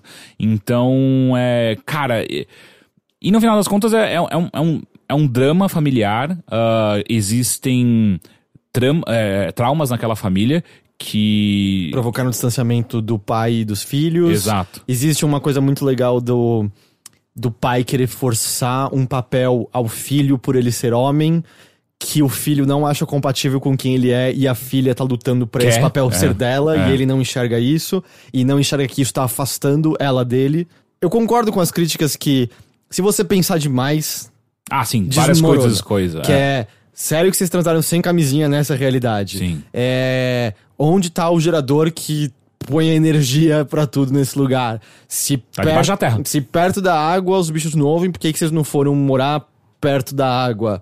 É. Sei lá, tem várias e várias coisas que você, que você questiona. Assim como em- em- nesses filmes onde são. O que eu sinto. Filmes onde tem essas regras extremas que, que podem. Se você cruzar essa regra, você pode acabar com o universo. Geralmente eles são muito frágeis. A qualquer pensamento de quem tá de fora olhando, tipo, cara, é, é completamente absurdo isso daí.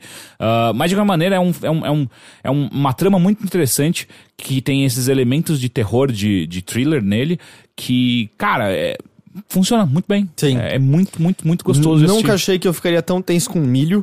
Pois é. pois é. E, e o engraçado é que assim, a gente menciona o, o Jim do The Office porque, ah, ele era o cara cômico, ele tá bombado nesse filme. Mas pra mim o destaque é a esposa. Sim. Especialmente com a transformação que ocorre É com ela pro Emily, final. Em- Emily Blunt? Emily É. Blunt, eu acho. A- Acho que é. Acho Deixa que eu é. confirmar. Mas sim. E a transformação que acontece com ela mais pra frente, toda aquele, toda a cena parte lá da final. é, eu gosto demais da última cena desse filme, a maneira como o corte acontece naquele momento. É, então eu acho que é um filme que, é, se você questionar, você vai ver que tem muitas coisas que não fazem sentido. Eu acho que ele é extremamente aproveitável. Eu acho que é naqueles casos que só. shh, Só aproveita. É, só, é, só é, curte. é, é. Só, só, só deixa rolar. Perfeito. Obrigado. Henrique, sua segunda coisa recomendável de 2018. Segunda? Segunda, a gente voltou no tempo? É tipo a quarta. É Negro Swan Blood Orange. Ah, não, eu tô pensando em. Eu tô descendo, foi mal. É, exatamente, é sua quarta coisa É a quarta recomendável. coisa. É, eu vou falar do Knock Knock, que é um álbum do DJ Coles, é, que saiu, acho que no meio do ano, eu falei dele no Bilheteria. E, nossa, esse álbum é lindo, né? No- no- na época eu já tinha falado, tipo, meu, eu acho que esse é típico álbum que vai aparecer na lista dos melhores do ano. E ele tá aparecendo também. É, é, só pra ter uma ideia, tipo, ele tem Uh, ele mistura nomes como José Gonzalez, Royce Murphy, Mano Letoth, tipo, diferentes artistas, diferentes gêneros, e consegue fazer um. um um- tipo, parece que tipo ele, ele, ele, ele, ele puxa esses diferentes gêneros e estilos e consegue fazer uma coisa completamente nova, sabe? É, É um álbum meio psicodélico, ele é meio é, eletrônico, tem algumas músicas mais dançantes, mas ele não é necessariamente um álbum dançante. E olha que o histórico do DJ, do DJ Coles é de, de música dançante, ele, ele é um produtor alemão, é, mas ele consegue juntar essas diferentes vertentes e fazer um negócio tão poético e tão bonito, que às vezes é muito bonito, é um negócio para você contemplar, e às vezes você estranha, é muito esquisito, e daí tipo volta a ser aquela coisa um pouco mais calorosa e de repente volta a ser estranho. Então é, é meio que um, um ele faz um, uma caixinha de música completamente inesperada e, e, e, inédita, assim, uma junção de diferentes visões musicais uh, de uma maneira que a gente nunca tinha visto antes, sabe? E, e só, só, só a primeira música, a maneira como esse álbum começa, que é justamente uh, é, aquilo é música eletrônica, mas de repente começa a entrar flautas e um som doce e e, e, misturando, sabe? Tipo, fazendo essa mistura de coisas que normalmente não são tão compatíveis, sabe? Então é um álbum, é um álbum muito inspirado e muito. É, eu acho que é um tipo de, de, de álbum que é bastante importante para música eletrônica, até para é, apresentar às pessoas que música eletrônica não, não é só aquela música robótica e, e, e, e fria uh, ou, ou dançante. Ela pode ter sensibilidade de uma maneira uh, tão orgânica e humana como a música acústica, sabe? E é exatamente, exatamente isso que ele, que ele evoca nesse álbum. É maravilhoso. Como é o nome mesmo? Knock Knock? Knock Knock. De do, quem que é? Do DJ Coze. DJ Coze. Cozé. Cozé. Cozé. Ah, tipo do MTV. É, Cozé. Heitor, sua quarta coisa de 2018. E última, E última. porque você roubou Ah, o lugar silencioso. Ok. Então, bom, legal vocês falando assim do- do- da sua música, dos seus filmes, do seu. Acabou, não teve teatro. Mas é hora de eu trazer da alta cultura de verdade. Agora Brasil. vai. Anime. Anime! Anime, Heitor. É, então é, é, é um longa de anime, mas ainda é anime. Meu Deus, Heitor. Chama The Night is Short Walk on Girl. Eu cheguei a mencionar. Você lembra o nome do diretor, Rick? Eu não lembro. É porque ele era o diretor de um filme que você gostava de animação ah, também. Sim, é verdade. Eu não lembro, mas eu vou procurar. Mas ó, tecnicamente, saiu em 2017, mas saiu aqui no Brasil em agosto desse ano. Então eu acho que eu acho que conta. É, Mas Qual- só me repete o nome do The filme? Night is Short, Walk on Girl. Cara, eu gostei demais dessa animação. Eu acho que você ia curtir, Teixeira. será? É uma. Anime, porque- porra. É que você gosta de anime, né? É verdade. Você faz a pose do Jojo toda hora quando ninguém tá olhando. É verdade. Mas eu tô olhando. Yes. O... Ele, é, ele é inteiro se passando numa só noite, numa dessas noites de acontecimentos em sucessão que fazem faz você sentir que tá tudo conectado, que tá tudo tem um sentido, que tudo tudo é bom. E ele acompanha a começa, se eu, se eu tô me lembrando corretamente, começa num, numa espécie de casamento ou num evento, não sei.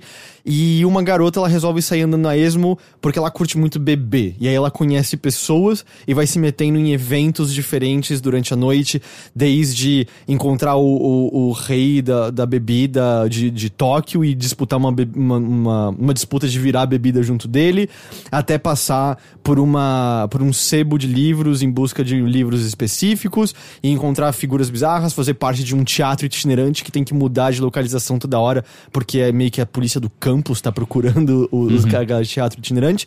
E a outra parte acontece com um garoto que está indo atrás dessa garota tentar confessar o seu amor por ela, mas enquanto tudo dá certo pra ela de uma, de uma por conta da leveza com que ela trata os assuntos, por conta da maneira como ela, vamos dizer assim, dança conforme a música e tá apta e disposta a dançar com esses outros participantes que cruzam o caminho dela, aproveitando a situação em vez de questioná-la e confrontá-la o tempo todo, esse garoto se mete em, em rascadas que enveredam pro cômico, porque ele parece estar sempre em conflito só com esse objetivo direto à mente dele, até culminando na parte final do filme, que é esse garoto consumido por neuras próprias, representadas de maneira brilhante por milhares de versões diminutas dele mesmo, repetindo pra ele em uníssono que nada vai dar certo e ele tá fudido e condenado, tendo que ser meio que resgatado por essa garota de alguma forma.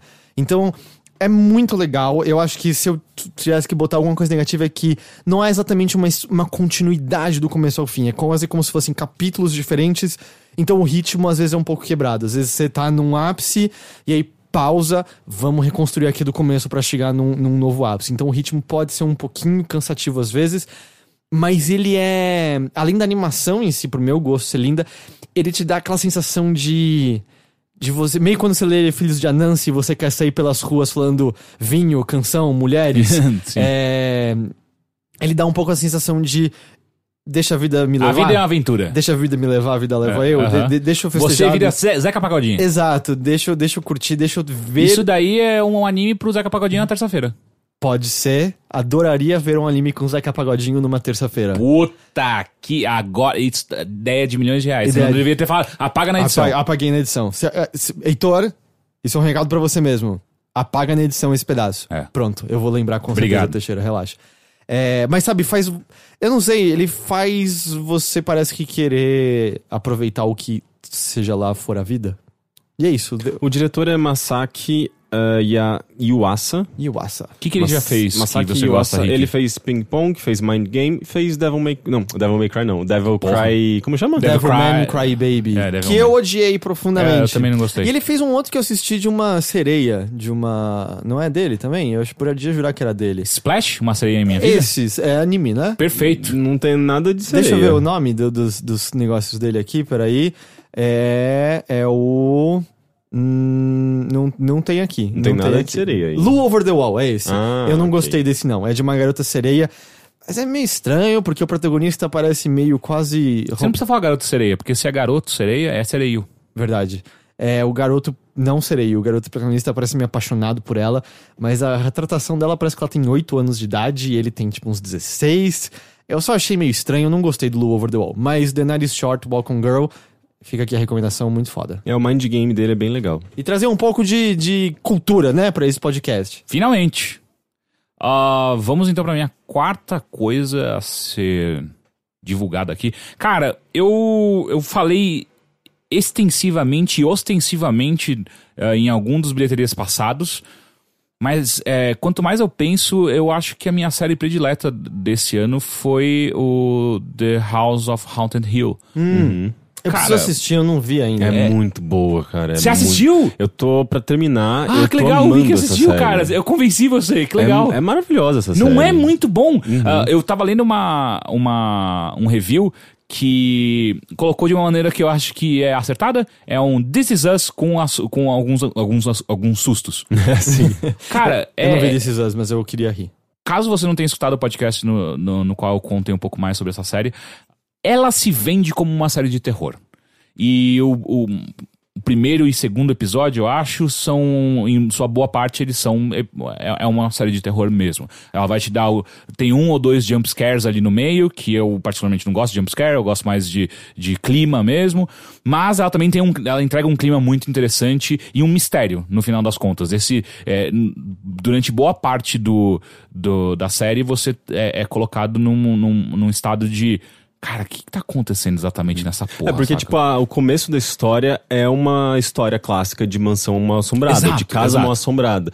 E só que essa, esse é só o começo da história, porque a história se passa no futuro, quando depois que essa família é, abandonou essa casa, né, o pai com as É, crianças. caso não tenha ficado claro, é ah, uma, uma família se muda pra uma ca- casa pra, porque eles vivem de reformar uma casa, vender ven- e passar pra frente e ganhar dinheiro com isso. E ela, durante um, um verão, eles vão fazer isso na, na casa Rio e lá coisas acontecem. E aí você dá um salto pro futuro e você acompanha como ficou a vida dessas pessoas. Desses muitos filhos. É, desses. São cinco. São cinco filhos, eu é, acho. desses cinco filhos ah, depois desses acontecimentos, né? E, e cada episódio é basicamente a perspectiva de um dos filhos, né? Uma coisa só que, que eu nunca entendi, que eu não assisti ainda é.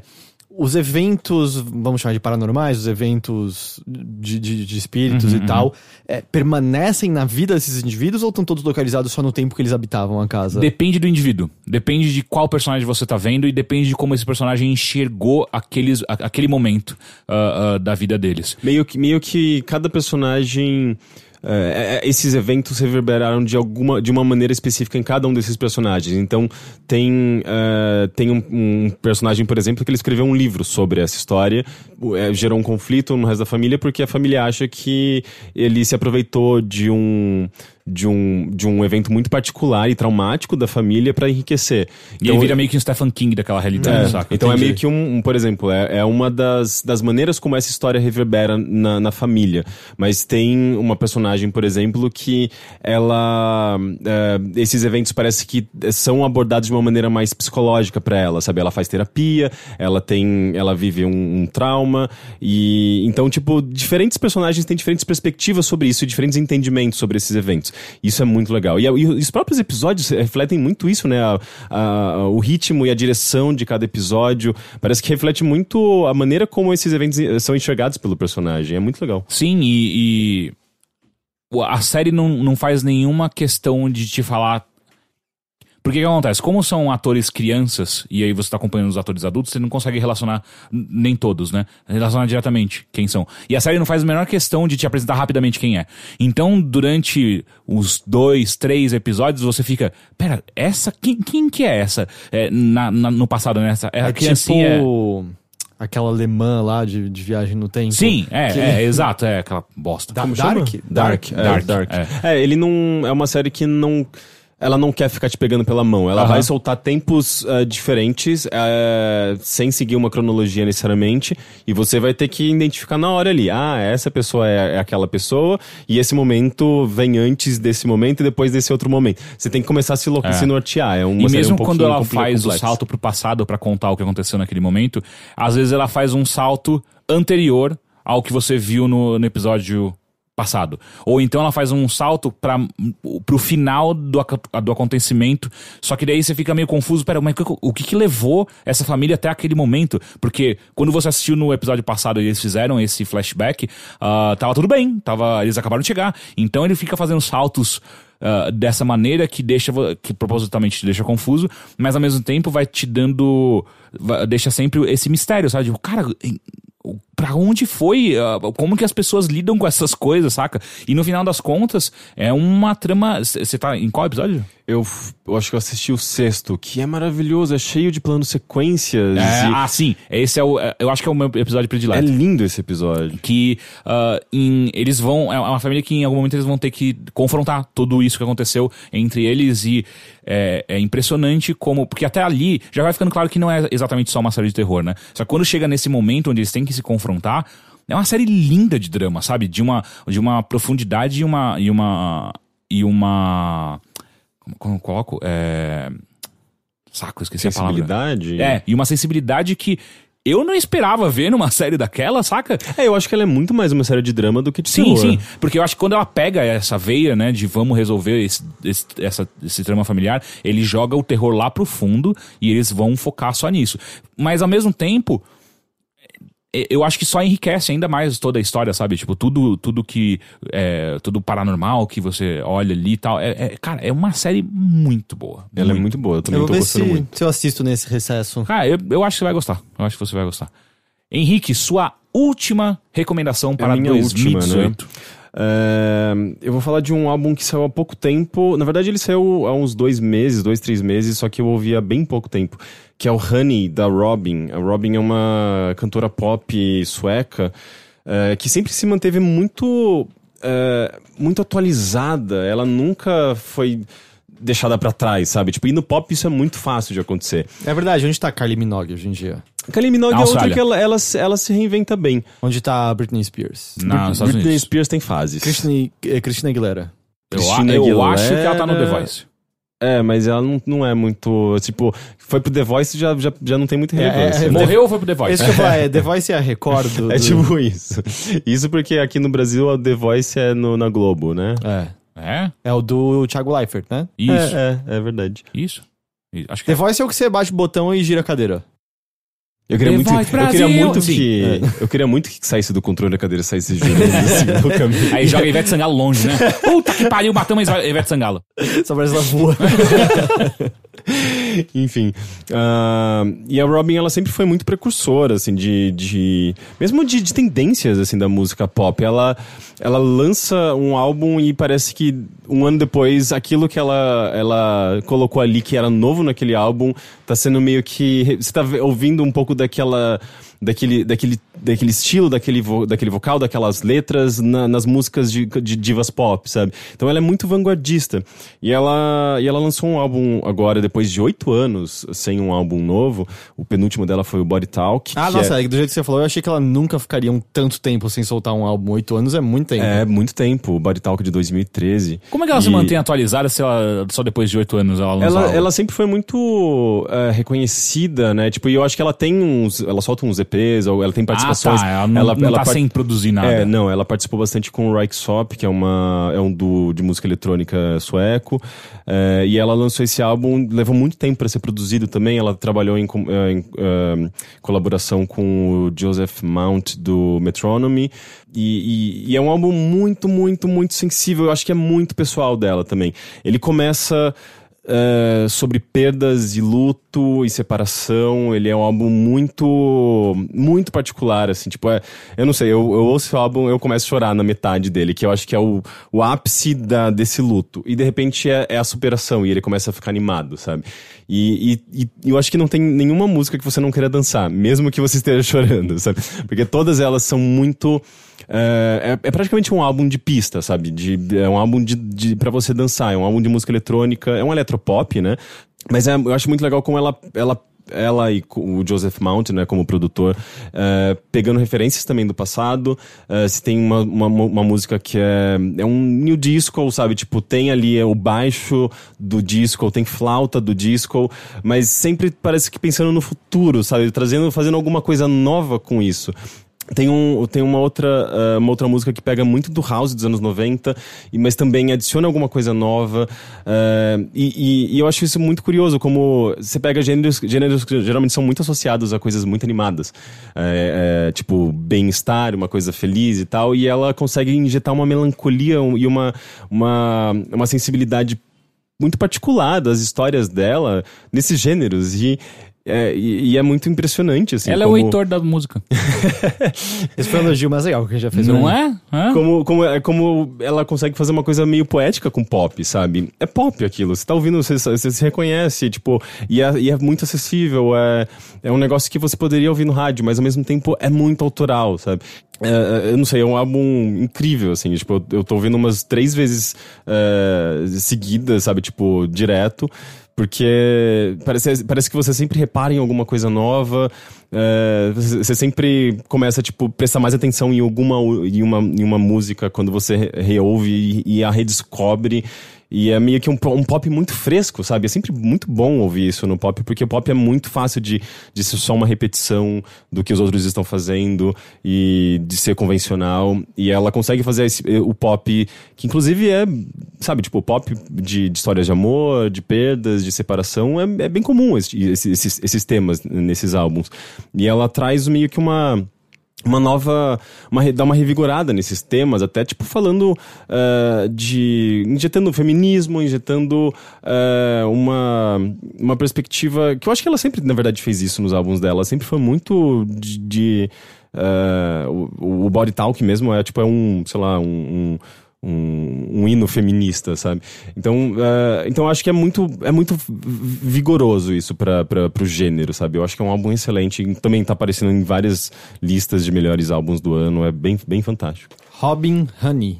É Honey eh, e Ela o é a nome, Robin. O nome dela é O álbum é Honey. Robin, sim, com Y. Perfeito. Então vamos à minha última coisa de recomendação. E a- por mais que o resto das minhas recomendações não estavam em ordem, essa é a minha predileta Tá. de 2018. Essa é o Padre Hermoth. Essa é Pattern Mouth. Não. Essa é um podcast. Que é o Bilheteria. Não. É o. Eu vi no BuzzFeed. Você sobre- viu no, Buzz, no BuzzFeed? Se você chega pelo BuzzFeed, dá um alô pra gente nos nossos comentários pra gente ver quantas pessoas vieram. Mas enfim, ah, esse é um podcast que chama Wolverine The Long Night. Ah, é um podcast, caso não tenha ficado claro, do Wolverine. Só que, é, é- e, é, e é produzido pela própria Marvel.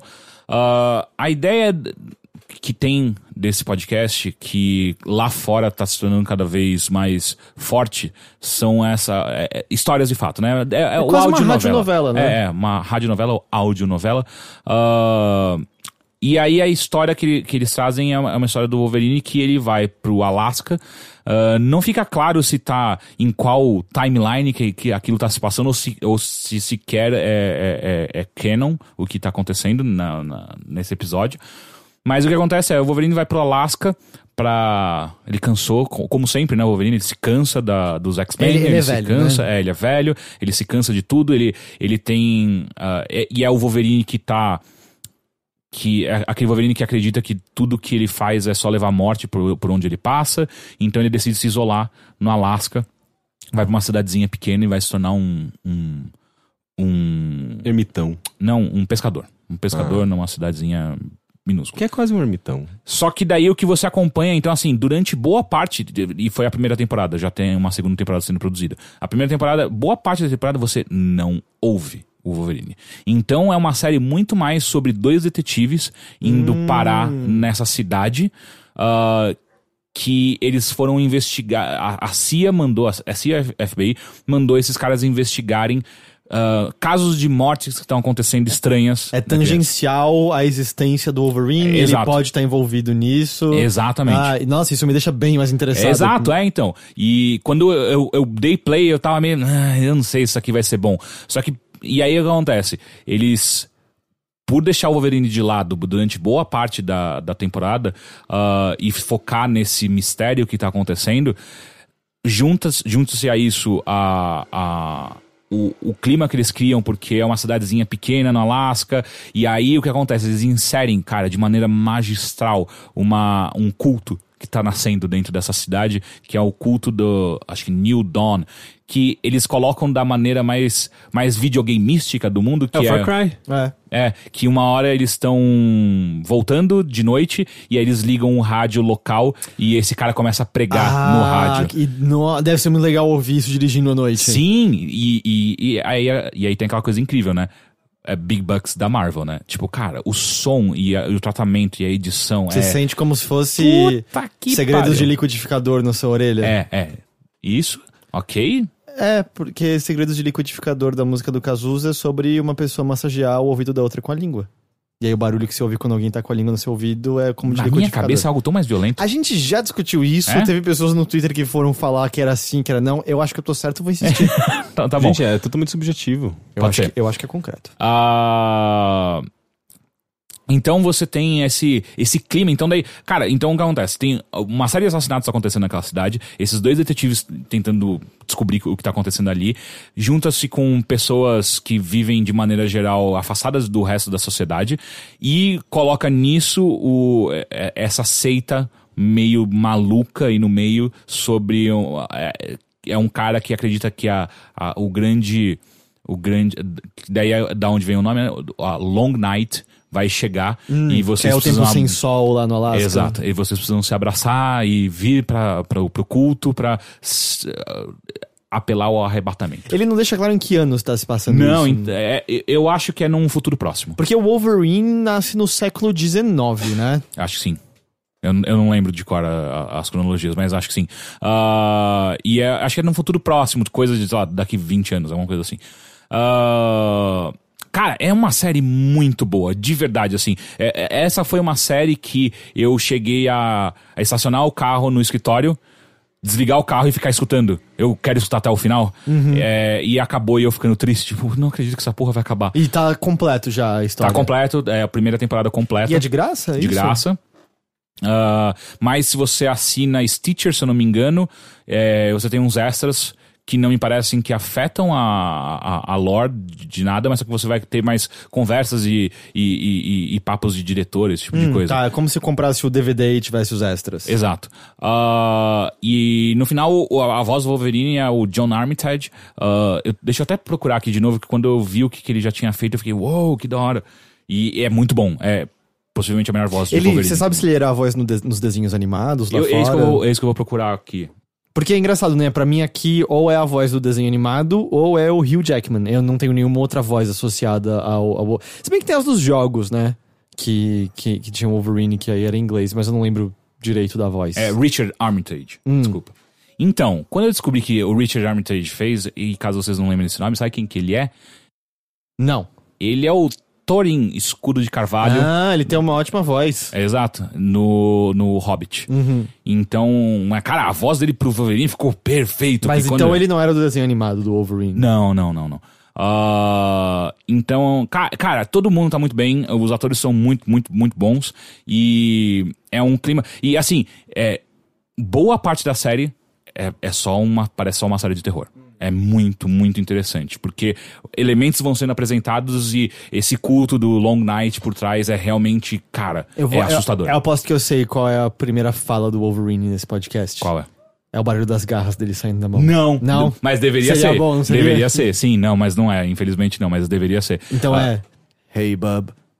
Não, ele não Droga. fala bub também. Droga. Ele não fala bub. Mas ele também. fala bub, não fala? Fala, mas é, é, ele é canadense, né?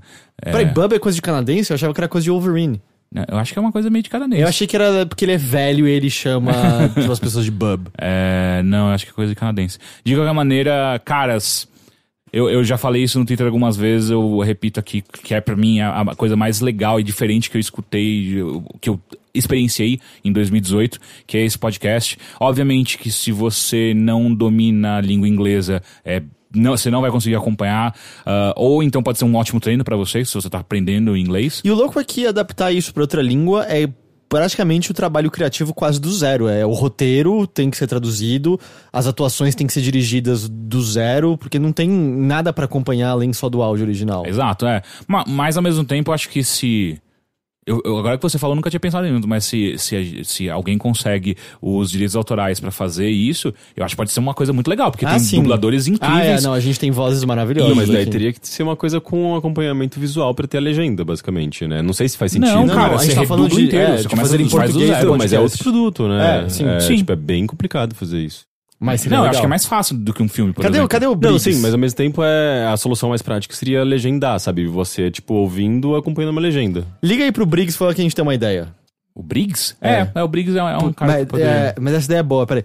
Heitor, corta esse pedaço Corta. do podcast também. Pronto, aí tá tranquilo, ninguém vai ouvir. E, en- enfim, esse é o problema, né? Se você não manja muito de inglês. Mas, assim, se vale de alguma coisa, um dos problemas que eu tenho de escutar, eu- eu- escutar muito podcast em inglês é que alguns, por exemplo, alguns podcasts de bate-papo, tipo Comedy Bang Bang, é, eles falam muito rápido às vezes, porque é simplesmente uma conversa, né? de- de- e, e às vezes é meio confuso.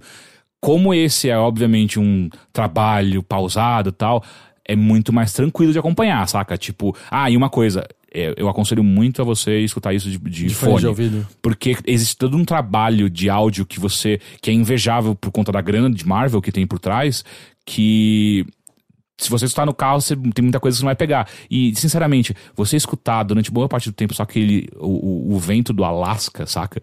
É, é uma delícia, Nossa, cara. eu vou botar, sair, vou pra passear na rua aqui à noite e botar, quem sabe até me dar uma refrescada o barulhinho de vento Cara, do e- Alasca. e, quando eles começam a andar no meio da floresta e você escuta o, o pisar em neve, cara, é muito gostoso. Ah, sabe? que legal. É muito, muito, muito bom. Enfim, é, Nossa, eu vou ouvir. Repete o nome? é Wolverine The Long Night. É isso. Esse, pra mim, é a coisa mais legal de 2018. E, caras, esse é o bilheteria. Foi tudo, né? Todo Foi mundo tudo. falou todos. Esse é o Uhum. bilheteria especial de final de ano. Eu espero que nossos ouvintes tenham tido um ótimo ano. Eu espero que bons ventos e longas noites tenham soprado e acontecido na vida de cada um de vocês. Foi, um, foi um ano, todo mundo concorda, foi um ano que durou três- três meses até agosto e de agosto até aqui foram mais ou menos sete anos. Eu Sim. acho que tá todo mundo exausto. Eu acho que todo mundo merece um descanso até o ano que vem, Com certeza. né?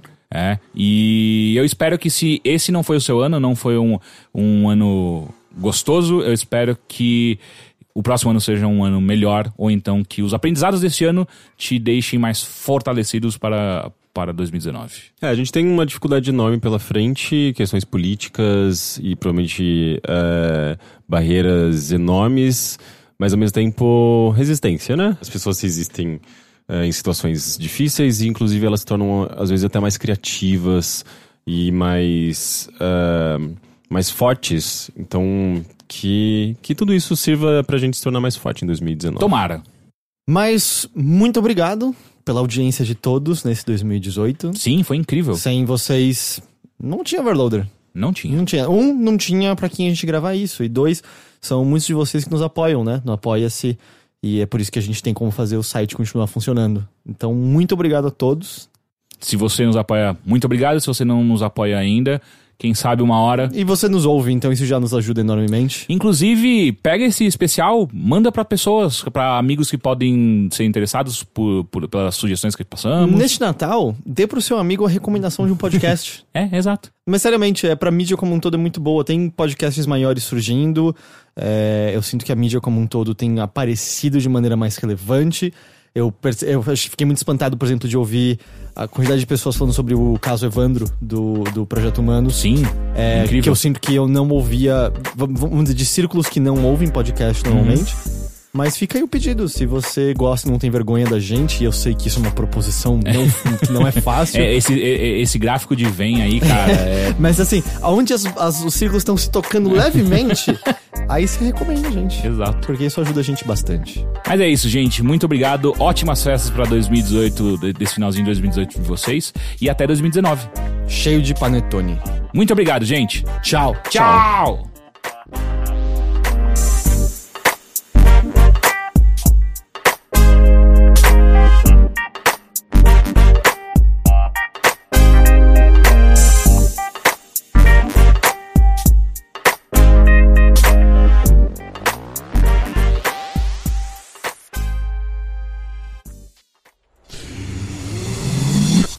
Daft.